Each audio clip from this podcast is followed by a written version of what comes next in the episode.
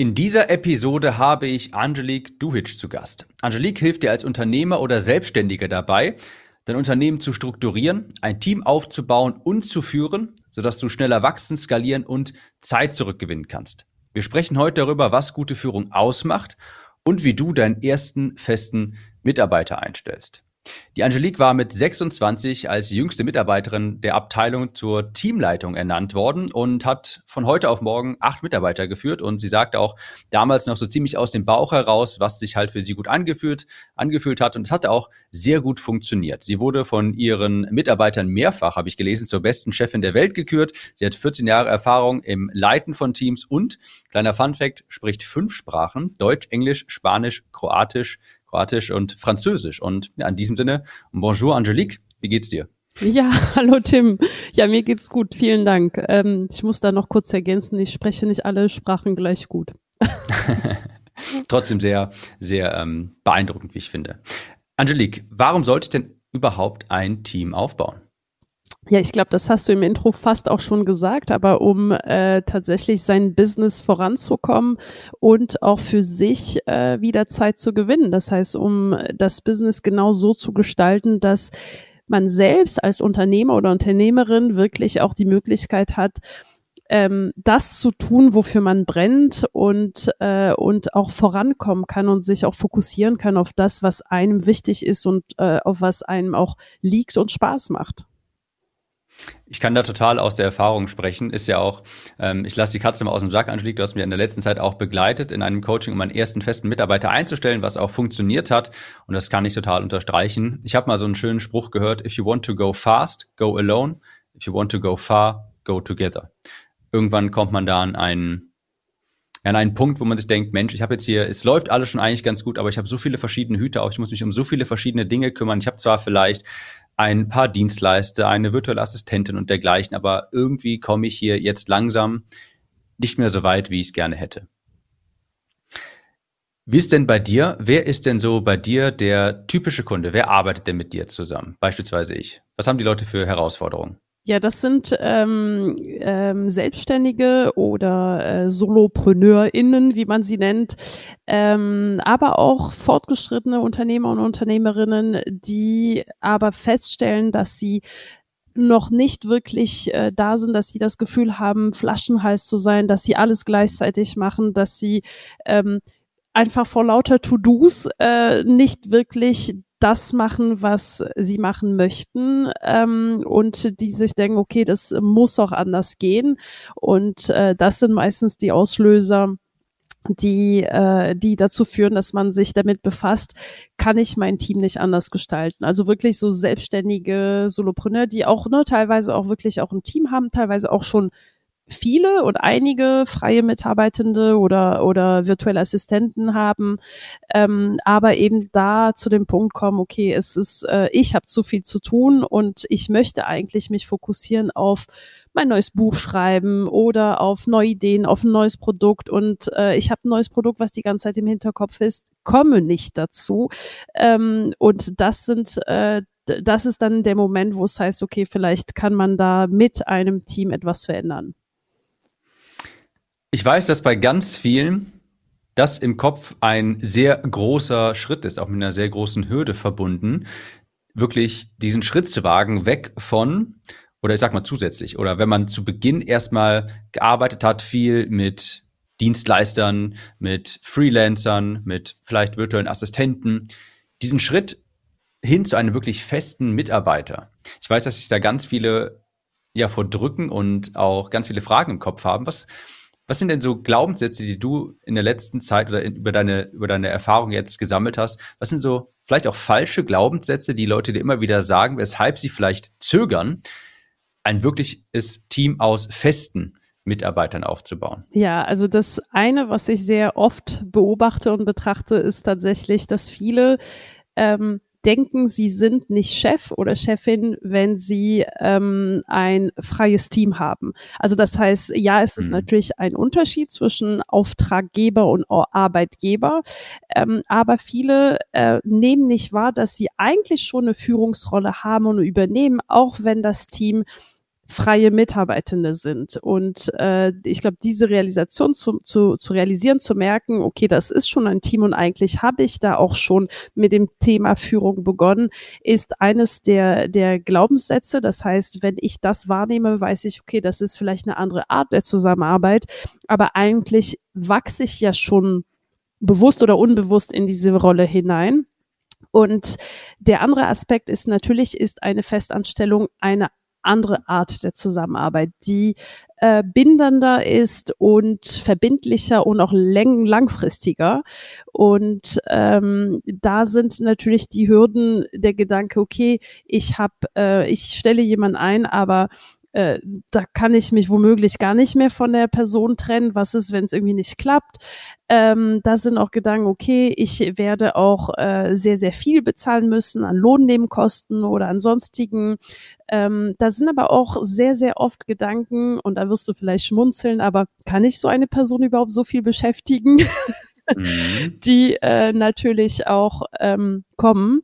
Und äh, das sind, glaube ich, Dinge, die lassen sich auch gut auflösen, indem äh, man sich darauf vorbereitet, indem man weiß, wie lässt man sich darauf ein, dass man weiß, äh, worauf kommt es an, was sind wichtige Aspekte, wie gehe ich da vor und, äh, und wie, ähm, wie plane ich das Ganze, ähm, dass ich einfach ganz einfach ausgedrückt bewusst in dieses eine Risiko eingehe. Hm. Ich kann mal so ein bisschen aus dem Nähkästchen plaudern. Ich bin ja in derselben Stelle, quasi in derselben Stelle gewesen. Und mein Fazit am Ende des Tages ist, alles halb so wild. Also all diese Hürden, die man vielleicht im Kopf hat, von wegen, das ist ein Arbeitsvertrag und musst du hier und da anmelden und hast du genug Arbeit für die Person. Und als ich jetzt meine ersten Erfahrungen damit gesammelt habe und wirklich den ersten festen Mitarbeiter eingestellt habe, mein Fazit ist, das ist vielleicht ein bisschen Mut zusprechend für alle, die an derselben Position sind, alles halb so wild. Das kriegt man alles hin und es sind wunderbare Erfahrungen. Ich wünschte wirklich, ich hätte das, ich wäre diesen Schritt auch schon früher gegangen. Das ist vielleicht auch ein ganz gutes Stichwort. Ich würde mal ganz gerne mit dir durchgehen und wir gehen nachher nochmal ganz kurz auf das Thema Führung ein. Das interessiert mich auch persönlich nochmal. Aber vielleicht mal gehen wir von diesem Standort, von diesem Standpunkt aus. Ich bin jetzt jemand angenommen, ich habe jetzt die Entscheidung getroffen, okay, ich glaube, ich möchte das wirklich angehen. Ich will jetzt meinen ersten festen Mitarbeiter einstellen. Und ich habe jetzt erstmal nicht viel mehr als diese Entscheidung getroffen. Wie gehe ich da vor? Kannst du den Prozess beleuchten von Idee, Entscheidung getroffen hin zu Arbeitsvertrag unterschrieben? Ja. ähm, also ich denke, der erste Schritt ist auf jeden Fall erstmal ähm, sein das eigene Business anzuschauen und zu schauen, was ist eigentlich da, wie wie bin ich strukturiert mit meinem Business, äh, wie ist es momentan auch mit dem Team strukturiert, ähm, da auch wirklich zu zu hinterfragen, welche welche Bereiche gibt es bei mir, welche ähm, welche äh, Rollen kann ich daraus entwickeln, weil darauf kommt es eigentlich eher an, dass ich wirklich definiere, wie geht's weiter, wie kann das Team oder das Unternehmen so skalieren, dass ich auch mein Team skalieren kann. Ähm, und das bedeutet wirklich Status quo und wie geht's weiter zu, zu betrachten und daraus dann wirklich auch abzuleiten, ähm, wie, welche Rollen sollte ich überhaupt äh, erfüllen? Und das ist oft auch in, in, in der Erfahrung, die ich habe, der Fall, dass viele sagen, ja, ich hätte gern jemanden, der Marketing macht und, also ist jetzt ein Beispiel, ne, aber jemand, der dies und jenes macht und äh, nachdem wir das durcharbeiten, dann doch irgendwas anderes rauskommt, was äh, eine viel höhere Priorität und auch viel mehr Sinn ergibt, auch für die Ausrichtung des eigenen Unternehmens. Ähm, das heißt, über diesen Schritt wirklich auch zu, zu schauen, wie ist mein Unternehmen, wo geht's hin und eine Vision in Anführungsstrichen mitzuentwickeln, wo ein Team eine Rolle spielt. Also welche Rolle hat das Team in der Vision? Ähm, hilft da wirklich viel Klarheit zu haben, auch da für sich die Selbstsicherheit zu haben, ähm, zu entscheiden, welche Rolle möchte ich eigentlich äh, äh in meinem Unternehmen kreieren. Und ein zweiter absolut wichtiger Grundpfeiler ist wirklich auch zu schauen, ähm, wie bin ich als Mensch, was ist meine Persönlichkeit, was ist mir wichtig, was sind meine Werte? Ähm, und dann auch wirklich ähm, daraus abzuleiten, was hat das für Auswirkungen auf meinen Teamaufbau, was hat es für Auswirkungen auf die Arten von Personen, die Typen von Persönlichkeiten, mit denen ich zusammenarbeiten will. Ähm, und dieser Schritt ist eigentlich genauso wichtig, wenn man auch mit freien Mitarbeitenden arbeiten, die zumindest regelmäßig für einen arbeiten. Ähm, aber wird nochmal deutlich wichtiger in der Zusammenarbeit mit Festangestellten, weil die Beziehung Arbeitgeber, Arbeitnehmer ist nochmal besonderer. Äh, die Verbindung ist einfach stärker da als mit Auftraggeber, Auftragnehmer, also mit freien Mitarbeitenden. Und daher ist es umso wichtiger, wirklich auch für sich zu entscheiden, was sind es für Menschen, die mit mir zusammenarbeiten sollen. Ähm, aber nicht nur, was sind es für Persönlichkeiten, sondern auch, was ist denn die Teamstruktur, die zu mir passt? Ähm, mhm ist es wirklich Festangestellte? Sind es vielleicht ähm, nur ein kleiner Teil Festangestellter und eher Freelancer, weil ich ähm, zum Beispiel ein sehr, sehr hohes Sicherheitsbedürfnis habe oder äh, was auch immer. Ne? Es können unterschiedliche Aspekte sein. Und darauf wirklich zu entscheiden, was ist für mich der Idealzustand des Teams, was ich am liebsten erreichen möchte und daraufhin, äh, daraufhin zu arbeiten. Ich kann das auch mal vielleicht kurz ähm, in ein Beispiel einbetten, weil ich das ja vor kurzem alles auch mit dir durchgemacht mhm. habe. Und dann ist es vielleicht noch ein bisschen ersichtlicher. Ich habe beispielsweise, zu Beginn haben wir auch nochmal die Mission beleuchtet und da habe ich beispielsweise gesagt, hey, ich helfe Menschen mit Know-how, mit wertvollem Wissen, die etwas wirklich richtig gut können, ob es ein Stimmtrainer ist, ein Ordnungscoach, was auch immer. Diesen Leuten helfe ich dabei, ihre Produkte an sichtbar zu machen, auf den Markt zu bringen, mehr Kunden dafür auch zu gewinnen. Und diese Menschen beflügel ich quasi. Und im nächsten Schritt haben wir dann auch nachgeschaut, hey, was gibt es denn eigentlich für Abteilungen quasi in meinem Unternehmen? Und das mal, also Stichwort Organigramm so. Und da kann man, ohne jetzt in die Tiefe zu gehen, kann man sich, kann man sich anschauen, okay, ich habe beispielsweise eine Marketingabteilung. Was mache ich, um sichtbar zu werden? Was sind die Aktivitäten, damit Menschen auf mich aufmerksam werden? Eine andere könnte sein Verkauf. Was mache ich, um meine Produkte auch selbst an den Mann, an die Frau zu bringen? Und dann beispielsweise auch Produktauslieferung. Ja, jemand ist jetzt bei mir Kunde geworden und da fallen natürlich auch um diesen ganzen Aspekt auch ganz viele Aufgaben fallen da an. Beispielsweise es müssen Frage- und Antwortrunden für meine Kunden terminiert werden, in Zoom erstellt werden. Es müssen Support-Anfragen, vielleicht auch anfangs nur technischer Natur, beantwortet werden und dergleichen. Also etwas im Bereich Support. Und Darauf basierend haben wir dann zumal die ersten Stellenanzeigen oder beziehungsweise Positionen, die sich daraus ergeben, herauskristallisiert. Und ich fand auch einen sehr interessanten Punkt, den du gerade angesprochen hast, dass du dir überlegst, hey, mit welchen Menschen arbeite ich eigentlich sehr gern zusammen? Und um jetzt hier ein Beispiel zu nennen, habe ich gesagt, hey, mir sind persönlich die Werte, beispielsweise Gesundheit, Aktivität sehr wichtig. Das bedeutet im Umkehrschluss, ich könnte jetzt nicht mit jemandem zusammenarbeiten, der naja, also gar nicht darauf achtet und jeden Tag nur Fastfood isst und dergleichen, auch wenn diese Person vielleicht objektiv gesehen gute Arbeit entrichten würde, würde ich dann vielleicht menschlich da äh, wird es irgendwann früher oder später zu Problemen kommen. Und das ist natürlich am Ende des Tages auch nicht Sinn der Sache. Das wirkt sich dann auf den Rest des Teams aus und dergleichen. Also fand ich auch nochmal eine sehr interessante Sache. Das hatte ich so gar nicht beachtet. Aber natürlich willst du ja auch langfristig mit dieser Person an und für sich und nicht nur mit der Stelle auskommen, sondern auch natürlich mit der Person. Ne? Genau, genau. Ich glaube, das Thema Werte ist unfassbar wichtig tatsächlich und äh, und nicht nur, was sind meine Werte. Äh, ich glaube, ganz, ganz viele Unternehmer und Unternehmerinnen stellen sich eh die Frage, das ist, äh, das ist sehr, sehr geläufig, sage ich mal, heutzutage, sich mit seinen eigenen Werten auseinanderzusetzen. Aber dann die Frage, was hat das für Auswirkungen auf mein Team und auf meine Entscheidung für das Team? Das mhm. ist das, was tatsächlich sehr, sehr viel ähm, Klarheit bringt und, äh, und sehr viel ähm, ja, Durchblick in, wie will ich eigentlich dieses Thema Team, dieses Thema Teamaufbau angehen. Ein anderes Beispiel, was ich auch sehr gerne gebe, ist zum Beispiel auch das Thema, wenn mir Pünktlichkeit wichtig ist. Also wenn ich mhm. äh, jemanden bin, der irgendwie äh, sehr, sehr genau ist, äh, aus, aus welchen Gründen auch immer, weil man denkt, dass es sehr respektvoll ist, pünktlich zu sein und so weiter. Und ähm, ich habe ein Gegenüber, die Person ist super kompetent, total nett und so, aber sieht das mit der Pünktlichkeit nicht so genau und die Person kommt immer fünf Minuten oder zehn Minuten zu spät ins Meeting und, äh, und das ist aber das Normalste der Welt, dann würde, würde es menschlich clashen. Und deshalb ist es mhm. an solchen Stellen total wichtig, in Frage zu stellen, ist es wichtig, dass das etwas ist, eine Persönlichkeitseigenschaft oder Wert, je nachdem, was es ist, wirklich auch matcht.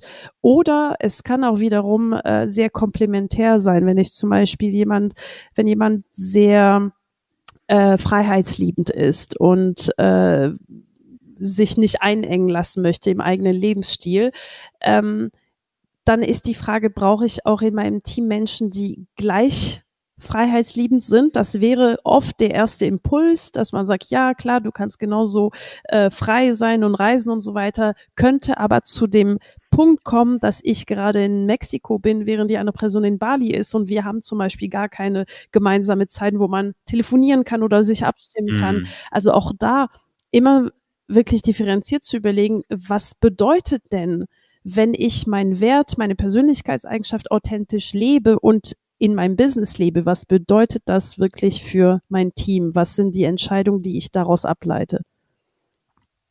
Sehr wichtig, sich darüber Gedanken zu machen, ist mir auch danach nochmal klar geworden. Also Schritt eins ist quasi, oder Schritt eins und zwei ist herauszufinden, mit welchen Menschen möchte ich eigentlich zusammenarbeiten, mit welchen Menschen kann ich langfristig zusammenarbeiten und wo brauche ich Hilfe. Angenommen, wir haben das jetzt beantwortet, mhm. wir wissen das, wie geht es denn dann eigentlich weiter? dann auch tatsächlich äh, da identifizieren, wie ist, ähm, wie ist die Stelle. Also danach ist blöd gesagt nur noch abarbeiten.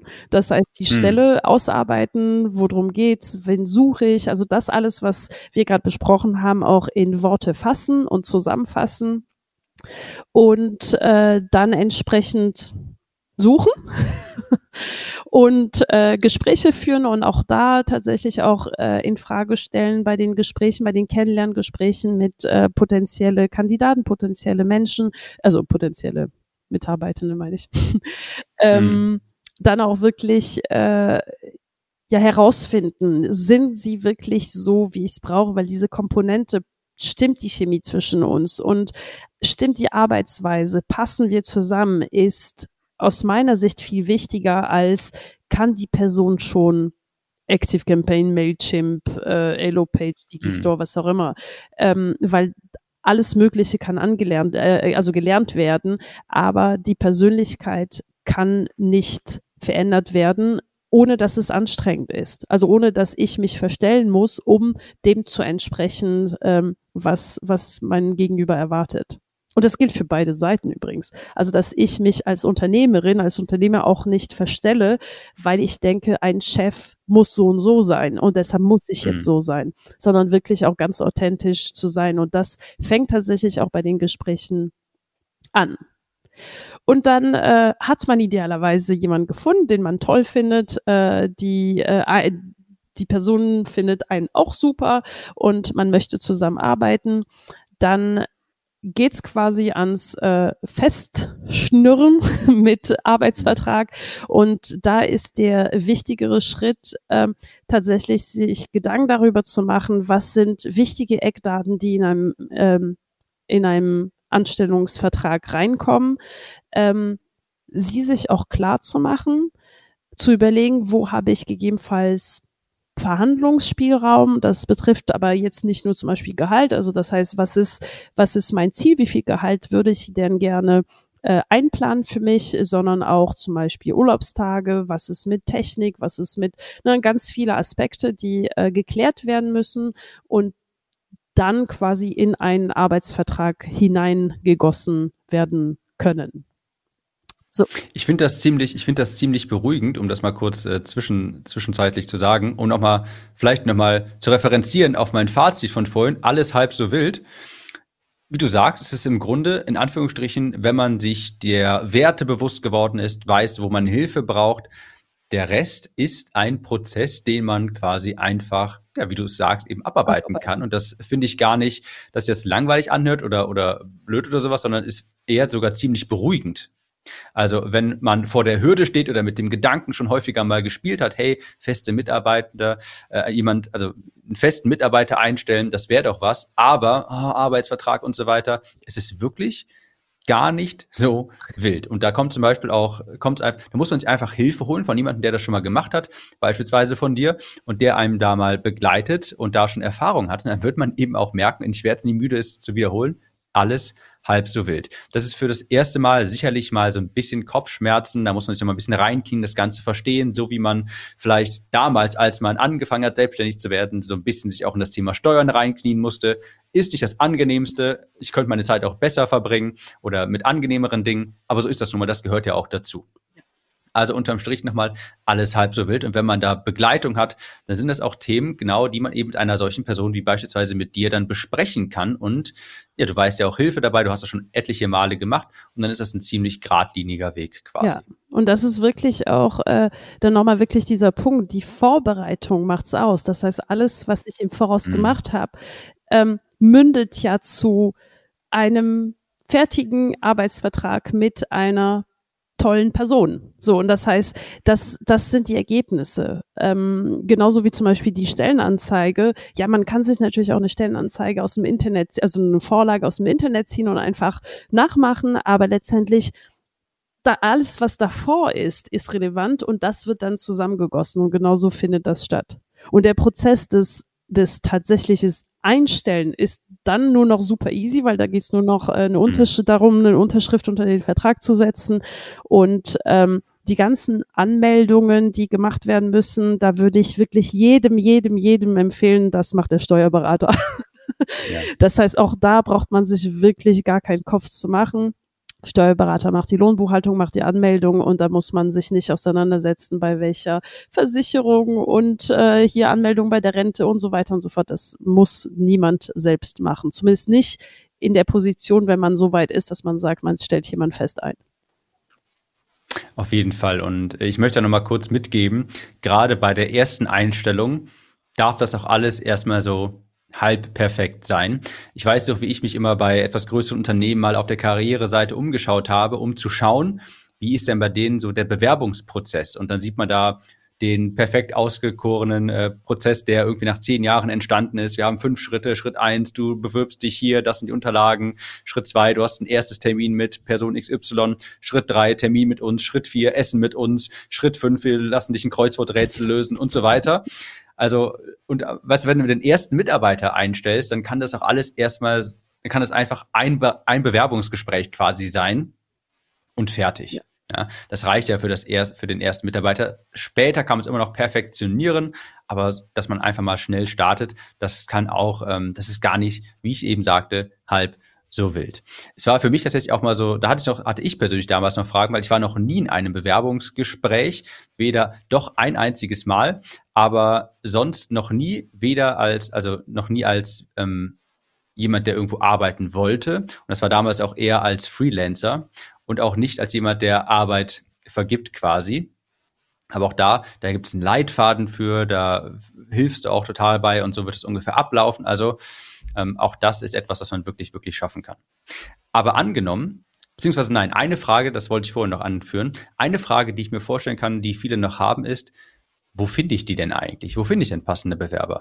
Ähm, ich finde, der, der Bewerbungsprozess, also diese Suche nach Bewerber ist ein kleines bisschen wie Marketing. Und wenn ich mhm. meine potenzielle Bewerber als Zielgruppe betrachte, dann noch zu überlegen, wo würde ich sie finden?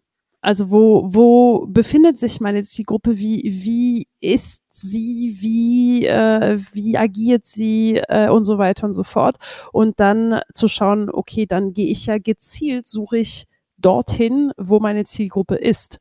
Und das kann natürlich ganz, ganz unterschiedlich sein, je nachdem, ähm, äh, wie erfahren ich jemand brauche. Also wenn ich jemand mit ganz viel Erfahrung oder eher äh, Berufsanfänger suche, suche ich natürlich an ganz unterschiedlichen Orte. Ähm, ein, ich glaube, ein Tipp, der sehr, sehr äh, gut funktioniert, sehr oft auch sehr gut funktioniert, ist tatsächlich ähm, das, das eigene Umfeld. Wenn man eine Community hat, also je nachdem natürlich, was die eigene Community ist, welche Zielgruppe man hat, aber das Umfeld äh, einfach bekannt machen, dass man sucht und ähm, ähm, je nachdem, wie gut man genetzwerkt ist, ähm, kriegt man da auch schon äh, schon gute Kontakte. Also das heißt, das da würde ich immer mit anfangen, aber äh, ansonsten wirklich das ein bisschen wie so eine Marketingkampagne betrachten und überlegen, wo würde ich denn meine Zielgruppe erreichen. Da gibt es zum Beispiel auch Übungen wie zum Beispiel eine Persona machen von, äh, von dem mhm. eigenen äh, ähm, Wunschkandidaten oder Wunschkandidatin, ähm, um sich hineinzuversetzen. Klingt also alles gar nicht so kompliziert und sagen wir mal, wir hätten das jetzt, wir hätten eine Kandidatin, einen Kandidaten gefunden, ein Bewerbungsgespräch, beide Seiten stimmen zu und jemand fängt jetzt offiziell an. Kannst du da mal vielleicht die, sagen wir mal, die ersten ein, zwei Monate beleuchten und vielleicht auch, mhm. nachher, wir gehen aber nachher auf das Thema Führung genauer ein. Aber vielleicht, wie, wie läuft das dann quasi ab? Ja, jetzt habe ich jemanden eingestellt, was kann ich dann erwarten? Ja, also ich würde sagen, auf jeden Fall hm, reden wir jetzt nicht nur über die ersten zwei Monate, sondern vielleicht auch über die zwei Wochen vorher, weil da hm. beginnt die Einarbeitung. Also tatsächlich äh, macht es total viel Sinn, die Einarbeitung im Voraus zu planen, zu überlegen, was sind die Schritte, wie will ich vorgehen. Äh, auch simple Sachen wie, welche Zugänge braucht die Person? Ähm, weil ab dem Moment, wo die Person gestartet hat und dann irgendwie ein Zugang zu irgendein Tool oder was auch immer nicht braucht, nicht hat oder die E-Mail-Adresse noch nicht hat oder was auch immer.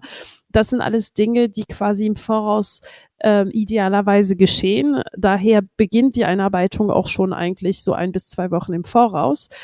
Ähm, und in den ersten zwei Monate ähm, ist oder für die für die Zeit der Einarbeitung macht es auch total viel Sinn, sich bewusst zu machen, dass die Einarbeitung eine gewisse Zeit braucht. Und ich gebe immer als Richtwert so eins bis drei Monate ist äh, ungefähr die Zeit für eine Einarbeitung, damit jemand wirklich auch einen Einblick in das Unternehmen bekommt, einen Einblick in die eigene Rolle und in die eigenen Aufgaben ähm, und es hängt natürlich extrem davon ab, wie komplex, wie vielfältig die Stelle ist, äh, wie das Unternehmen aufgebaut ist und natürlich auch, wie mein Gegenüber ist. Also das sind äh, natürlich auch äh, ganz unterschiedliche Aspekte, die mit berücksichtigt werden sollen, aber sich da auch bewusst zu machen, dass wenn jemand wirklich auch startet und anfängt zu arbeiten, ähm, Zeit braucht, Zeit braucht, um äh, das für sich anzunehmen und, äh, und äh, zu lernen, wo finde ich Informationen, also all diese, all diese Dinge und auch tatsächlich,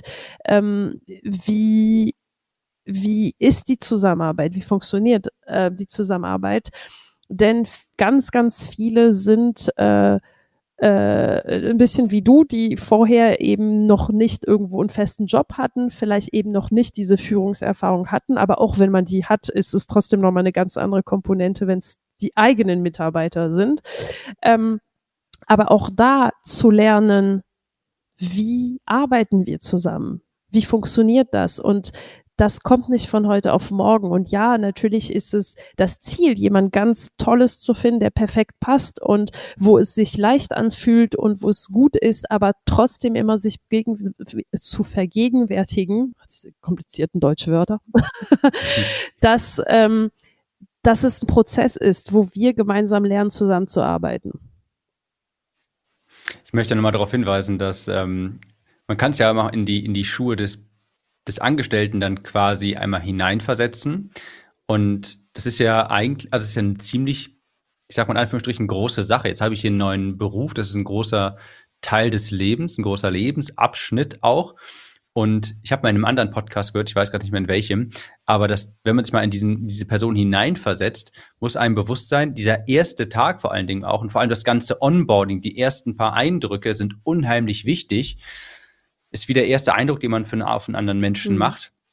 Ist quasi wie, als würde dein Unternehmen einen ersten Eindruck machen. Hey, hier geht's geordnet zu, vielleicht man kümmert sich auch hier um dich, das ist allen anderen auch wichtig. Oder wenn es jetzt um dieses, das konkret, um den konkreten Fall geht, man, dass man selbst den ersten Mitarbeiter einstellt, die Person äh, kümmert sich um dich, der ist das Wichtigste, dass du hier auch Erfolg hast, dass sie auch wirklich mit dem Gefühl rausgeht, Wahnsinn, das ist ja cool hier, ich werde hier herzlich empfangen und so weiter. Und da kann man auch als Arbeitgeber quasi, der jemanden anstellt, auch, da hat man eine Menge Verantwortung zu übernehmen und beziehungsweise man hat die Verantwortung dafür, dass diese Person einen wunderbaren ersten Start hat. Da kann man sehr viel selbst machen, sei es irgendwie ein Onboarding-Dokument, ein ähm, ausreich, ein aus ausgiebiges Onboarding mit der Person im Zoom, der alles zeigen, ständig für Fragen auch da sein und eben sich gut vorzubereiten, wie du vorhin sagtest, damit Zugänge auch da sind, wenn die Person anfängt. Klar, das wird hier und da bestimmt auch mal ein Fehler noch unterlaufen und ja. es ist nicht alles hundertprozentig da, wenn man das zum ersten Mal macht. Aber dass man im Großen und Ganzen der Person ein Gefühl gibt, hey, Mir ist das genauso wichtig wie für dich. Ich weiß, für dich ist das vielleicht auch eine große, aufregende Sache und mir ist das wichtig, dass du dich hier auch wohlfühlst und dass für dich quasi gesorgt ist. Also da kann man auch selber sehr, sehr viel äh, machen. Man kann da sehr, sehr viel, also man hat viel Verantwortung, quasi kann viel Verantwortung dafür übernehmen, dass diese Zusammenarbeit auch gut funktioniert. Ja, da hast du auch ein gutes Stichwort, finde ich, gerade gesagt, das Thema Verantwortung. Weil das ist auch eines der Unterschiede zwischen einer, einer freien Mitarbeit und einer festen Mitarbeit.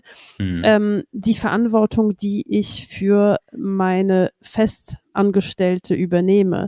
Ähm, denn bei freien Mitarbeitenden, sie haben in der Regel sowieso mehrere Auftraggeber und auch wenn es sehr, sehr tolle, sehr, sehr engagierte virtuelle Assistenten gibt, zum Beispiel, die wirklich auch mitdenken, mit dabei sind und so weiter und so fort, ähm, die Person hat ein eigenes Business. Das heißt, man ist Kunde und insofern hat man so oder so ein anderes Verhältnis. Bei Festangestellte ähm, haben, Festangestellte haben in der Regel ja einen Job. Das heißt, als Unternehmen ist man ja ein gewisser Teil des Lebens, der nicht mhm. äh, zu verachten ist. Und deshalb trägt man als Unternehmer, Unternehmerin wirklich die Verantwortung, ähm, dass für diese Person, für den Job dieser Person, also jetzt nicht für das gesamte Leben, das will ich auch gar nicht äh, so, so groß aufblasen, aber tatsächlich ist der Job ja ähm, ein großer Teil des Lebens für jeden Mensch, der angestellt ist. Ähm, und diese Verantwortung zu übernehmen und sich bewusst zu machen, ähm, ich habe einen Einfluss darauf, ob die Person glücklich ist in ihrem Job oder nicht. Und das heißt nicht immer die richtigen Entscheidungen treffen und perfekt sein und so weiter. Ich möchte auch ganz bewusst diesen Druck da rausnehmen. Aber dieses Bewusstsein, dass, äh, dass man dafür verantwortlich ist äh, oder eine gewisse Verantwortung trägt, ist da. Und äh, umso mehr ist mir das ein Anliegen wirklich auch, dass es immer mehr Menschen gibt, die, die sagen, ich möchte, dass es andere Jobs gibt, dass ich, dass Menschen auch die Möglichkeit haben, ähm, einen guten, einen zufriedenen Job zu, also ein, zufrieden durch ihren Job zu sein und äh, und ähm, auch neue Formen, neue, äh, es gibt auch ganz viel, also ganz viel Flexibilität seit Corona sowieso, ähm, aber auch da neue Perspektiven zu öffnen. Und das ist, glaube ich, diesen Schritt, den man als, äh, als Selbstständiger oder als Unternehmer machen kann, zu sagen, ich muss mich nicht an die Konvention halten, ich muss nicht das machen, nur weil es andere machen, äh, andere so und so machen, sondern ich kann auch das genauso richtig, wie es sich für mich anfühlt, machen und so Jobs erschaffen, die wirklich auch perfekt zu mir passen, zu meinem Unternehmen passen, aber auch zum Menschen, den ich da anstelle. Und, ähm, und deshalb, ich, ich glaube auch, dieses Thema Verantwortung ist ähm, sicherlich auch eines der Punkte, der beeindruckend ist, wenn man sich damit befasst, soll ich jetzt jemanden fest anstellen oder nicht. Ähm, aber auch da, sich bewusst zu machen, was, wie will ich es eigentlich machen? Wie will ich jemand ähm, führen? Da kommen wir direkt zum Thema Führung. Wie will ich jemand führen? Ähm, unterstützt einen ähm, darin wirklich auch ähm, da zu sein und diese Verantwortung zu übernehmen. Also auch da, die Vorbereitung ist alles. Das, wie du gerade schon sagst, das ist ein wunderbarer Übergang zum Thema Führung. Das ist auch noch ein Thema, was mich jetzt natürlich noch umso mehr interessiert. Und ich würde erstmal gerne fragen, wie hast du es geschafft, ähm, mehrfach zur besten Chefin der Welt gekürt zu werden von deinem Team. Ja, das habe ich gelesen auf deiner Über mich-Seite, dass das Team äh, häufig die Angestellten, die du geleitet hast, das dir häufig gespiegelt haben. Wie hast du das hingekriegt? Ähm, es, ist, es ist sehr einfach. äh, authentisch und menschlich. Also das sind, glaube ich, zwei Stichworte. Und zwar, ähm, dass es wirklich darum geht, ähm, also das eine natürlich sich selbst als Mensch wahrzunehmen, zu wissen, was sind meine Stärken, was sind meine Schwächen, was sind meine Werte, was ist mir selbst wichtig ähm, und entsprechend dann auch ähm, mit Menschen in seinem Team zu interagieren, die die auch komplementär sind, die dazu passen, aber auch ähm, den den Menschen in den Mitarbeitenden zu sehen. Es klingt jetzt eher trivial, aber tatsächlich ist es zumindest in vielen großen Unternehmen oder zumindest vielleicht in der Zeit, als ich noch festangestellt war, ähm, nicht selbstverständlich, dass äh, man den Menschen sieht mit, äh, mit seinen Stärken, mit seinen Schwächen, mit seinen Eigenschaften, aber auch mit seinem Privatleben. Also, dass, dass man wahrnimmt, mein Gegenüber ist ein Mensch und der Job ist nur ein Teil von diesem Menschen und nicht das Gesamte. Und das ist, glaube ich, ein Punkt, der in unserem System noch nicht so ganz äh, da ist, aber dass quasi im, in Unternehmen jeder Mensch ersetzbar sein sollte. Also das ist so das, wonach gearbeitet wird. Es wird alles ähm, äh, durchprozessiert ähm, und es wird alles so geplant, dass quasi einfach man, wenn einer ausfällt, ein anderer reinkommen kann der ähm, aus der Zeit der industriellen Revolution, wo es wirklich darum ging, Menschen werden einfach ersetzt, äh, sind ein Teil des Getriebes.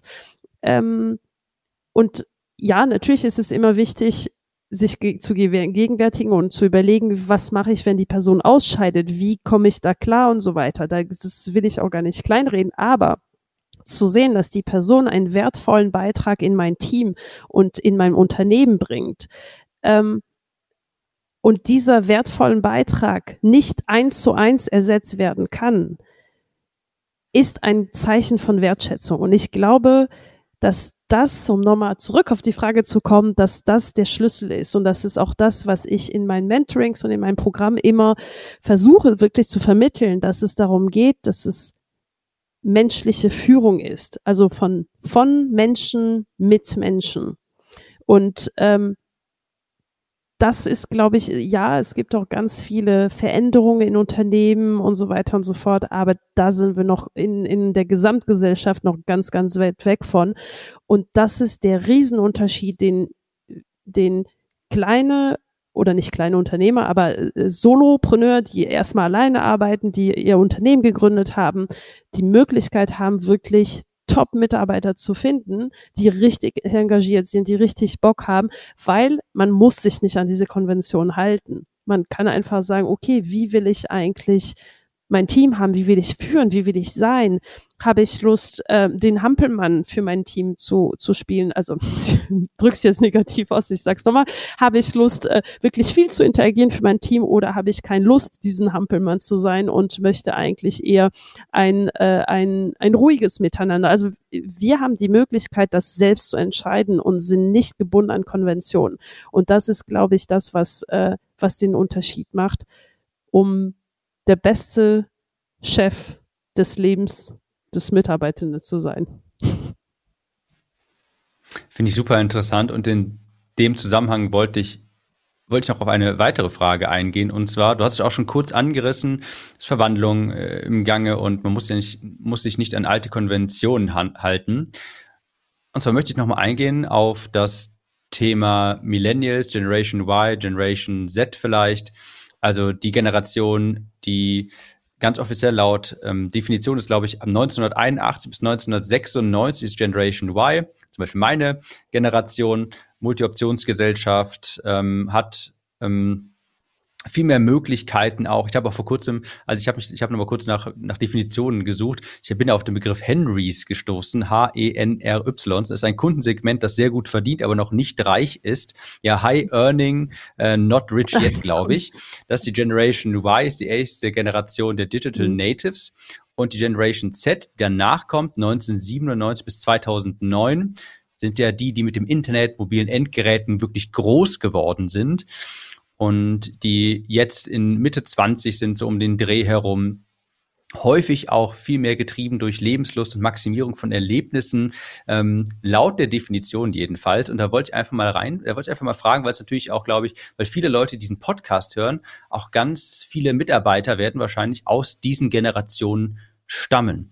Und wie siehst du da den Unterschied, diese Menschen zu führen, mit denen zusammenzuarbeiten, im Gegensatz zu, naja, beispielsweise Babyboomern ja. oder dergleichen? Also ich muss sagen, das äh, Thema Generation finde ich total spannend.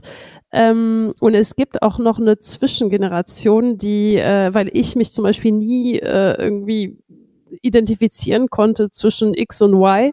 Äh, ich bin Baujahr 82 und es gibt aber noch die Xennials. und die sind so Anfang mhm. 80er und äh, die sind quasi, bringen ein bisschen äh, von beiden Generationen mit. Das heißt auch äh, Affinität zu digital, zu, zu digital, zu digitale Welt und so weiter, aber auch noch ähm, diese typische Denke, die zumindest davor ist, ich muss erstmal leisten, bevor ich bekomme. Und das ist, glaube ich, mhm. etwas, äh, was zumindest für alle, die jetzt zuhören und vielleicht über 40 sind, äh, etwas, was nicht immer einfach ist, nachzuvollziehen, wenn ähm, viele ältere Generationen, oder nicht ältere, mit 40 ist man natürlich nicht alt, aber ähm, die wirklich auch sagen, ja, aber sie sollen erstmal irgendwie sich beweisen, bevor sie da irgendwie verlangen, äh, hier, wie heißt es, Work-Life-Balance zu bekommen. Ähm, und da muss man, glaube ich, auch vielleicht die Umstände verstehen, ähm, weil früher waren Karrieren 20 Jahre im gleichen Unternehmen der Standard. Und wir haben ab den 2000er Jahre sehr viel gesellschaftliche, politische, ähm, weltpolitische Instabilität, ähm, auch wirtschaftliche Instabilität und Menschen, die aufgewachsen sind mit dieser Instabilität, ähm, kennen keine Stabilität. Das heißt, die kennen nicht diesen Gedanken, dass alles mhm. klar, es wird weitergehen, das Leben geht weiter, die Erde geht weiter, der Frieden geht weiter, sondern sie haben innerlich verinnerlicht, dass es instabil ist und deshalb, dass es sinnvoller ist, sich bewusst zu machen, ähm, wie lebe ich mein Leben? Wie genieße ich mein Leben? Und so kommt es dazu, dass diese Menschen wirklich auch, ähm, also jüngere Menschen, wie du sagst, äh, ich würde sagen unter 30-Jährige äh, ungefähr, wirklich auch von Anfang an Work-Life-Balance haben wollen, also von Anfang an eigentlich lieber eher so nicht einen zu anstrengenden Job, der auch nicht zu viel Zeit einnimmt ähm, und, äh, und auch ausreichend Freizeit und so weiter und so fort. Und da bin ich der festen Überzeugung, dass es schwierig ist, solche Menschen zu führen, wenn man nach alten Muster führt.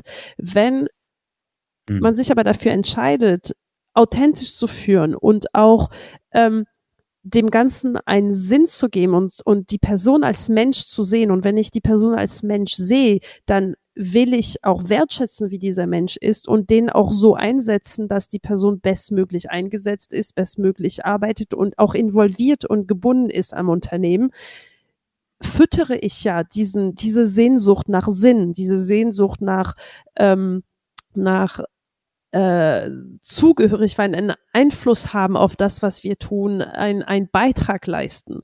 Also es ist eine Generation, die schwieriger ist zu führen, wenn man aus anderen Generationen kommt, die aber ein riesiges Potenzial darstellt, wenn man das annimmt und bereit ist, tatsächlich auch ähm, nicht vorgefertigte Muster zu verwenden, sondern ähm, authentisch und menschlich zu führen. Das ist doch ein sehr schönes Schlusswort. Vielen, vielen Dank, Angelique. Das war wunderbar. Hat bestimmt nochmal den einen oder anderen zum Nachdenken angeregt, konnte, konnte sich hier einiges äh, raus mitnehmen. Und angenommen, ich interessiere mich jetzt genau für all diese Themen, die du ansprichst, Mitarbeiterführung, vielleicht auch der neuen Generation, wie man das macht. Vielleicht möchte ich meinen ersten festen Mitarbeiter einstellen. Wo kann ich mehr über dich erfahren? Ähm, am besten auf äh, meiner Website www.angeliquedujic.de, aber das verlinkst du bestimmt in den Show Notes, oder? ähm, oder auf meinem Instagram-Kanal äh, bin ich auch zu finden und, äh, und bin da auch recht aktiv.